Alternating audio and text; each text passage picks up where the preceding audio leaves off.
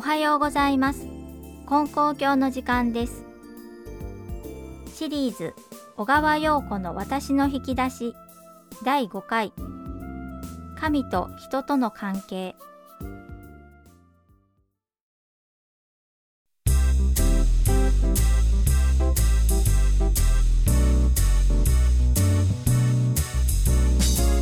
皆さんおはようございます。作家の小川陽子です。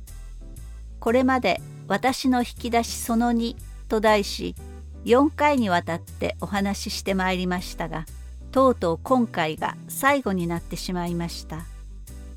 最終回の今日は根高教における神と人との関係について考えてみたいと思います。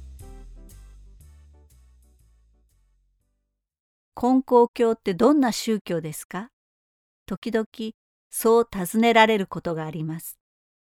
とても簡単には答えられないので一瞬言葉を失ってしまいます。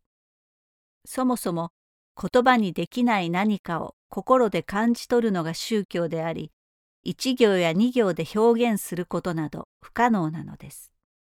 しかし相手は分かりやすい説明を求めて待っています。私は苦し紛れにこう答えます。神様と人間の関係を生み出してゆく宗教です。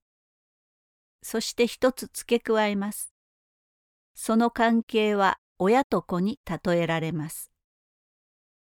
独りよがりの単純すぎる解釈かもしれませんが、根高教について何も知らない質問者は一応これでうなずいてくれます。関係を作ってゆくとはつまり神と人との間柄がいまだ完成されていないということを意味します。何者にも侵されない絶対的な神がまず存在し人々を教え導くという図式には当てはまらないのです。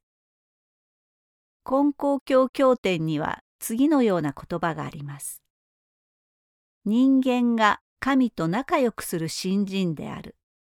神を恐れるようにすると新人にならない。神に近寄るようにせよ。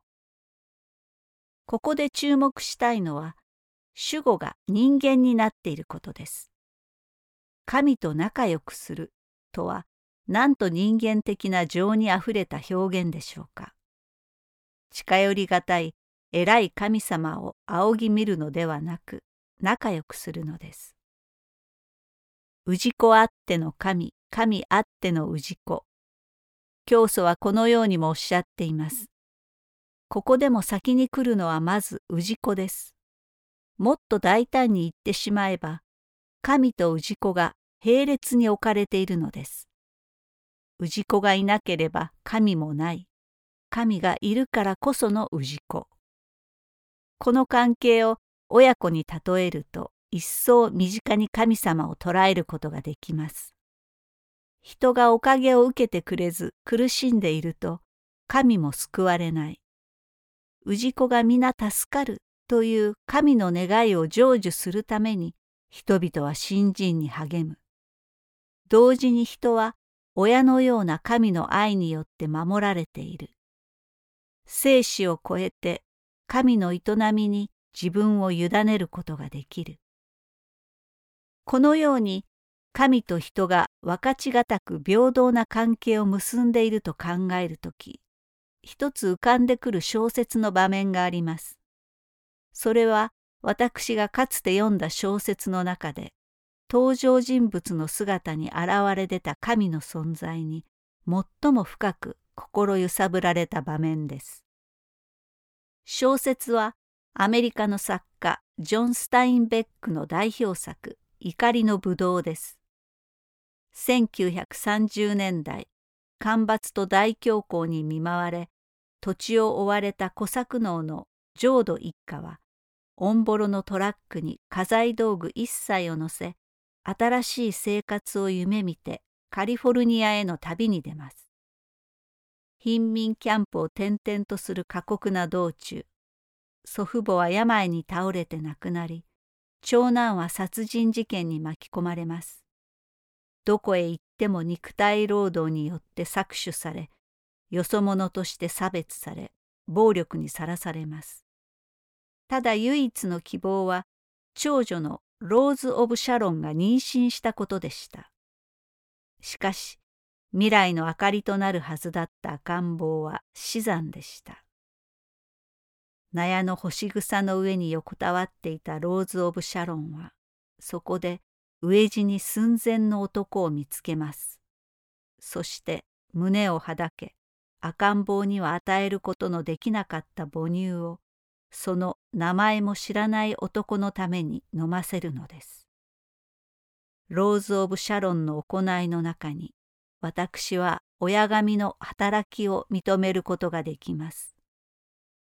彼女はその行いによって他者を救い、また赤ん坊を失った自らの悲しみを癒します。与えることによって救われているのです。この場面を読んだ時、神と人が一体となり、互いに手を携えて困難な世界を救おうとしている根高教の大事な教えを目の当たりにするような気持ちになりました。神の働き、おかげは人を通して現れる。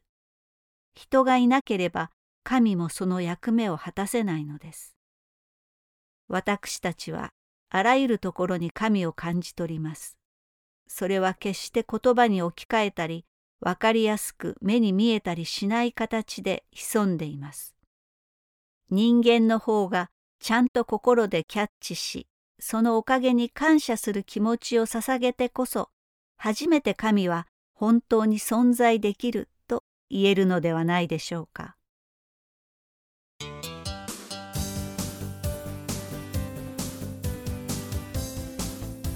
以上5回にわたって自由にお話しさせていただき私自身改めてまた自分のすぐそばに神様を感じることができました。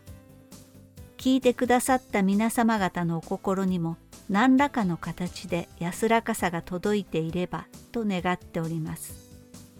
本当にどうもありがとうございました。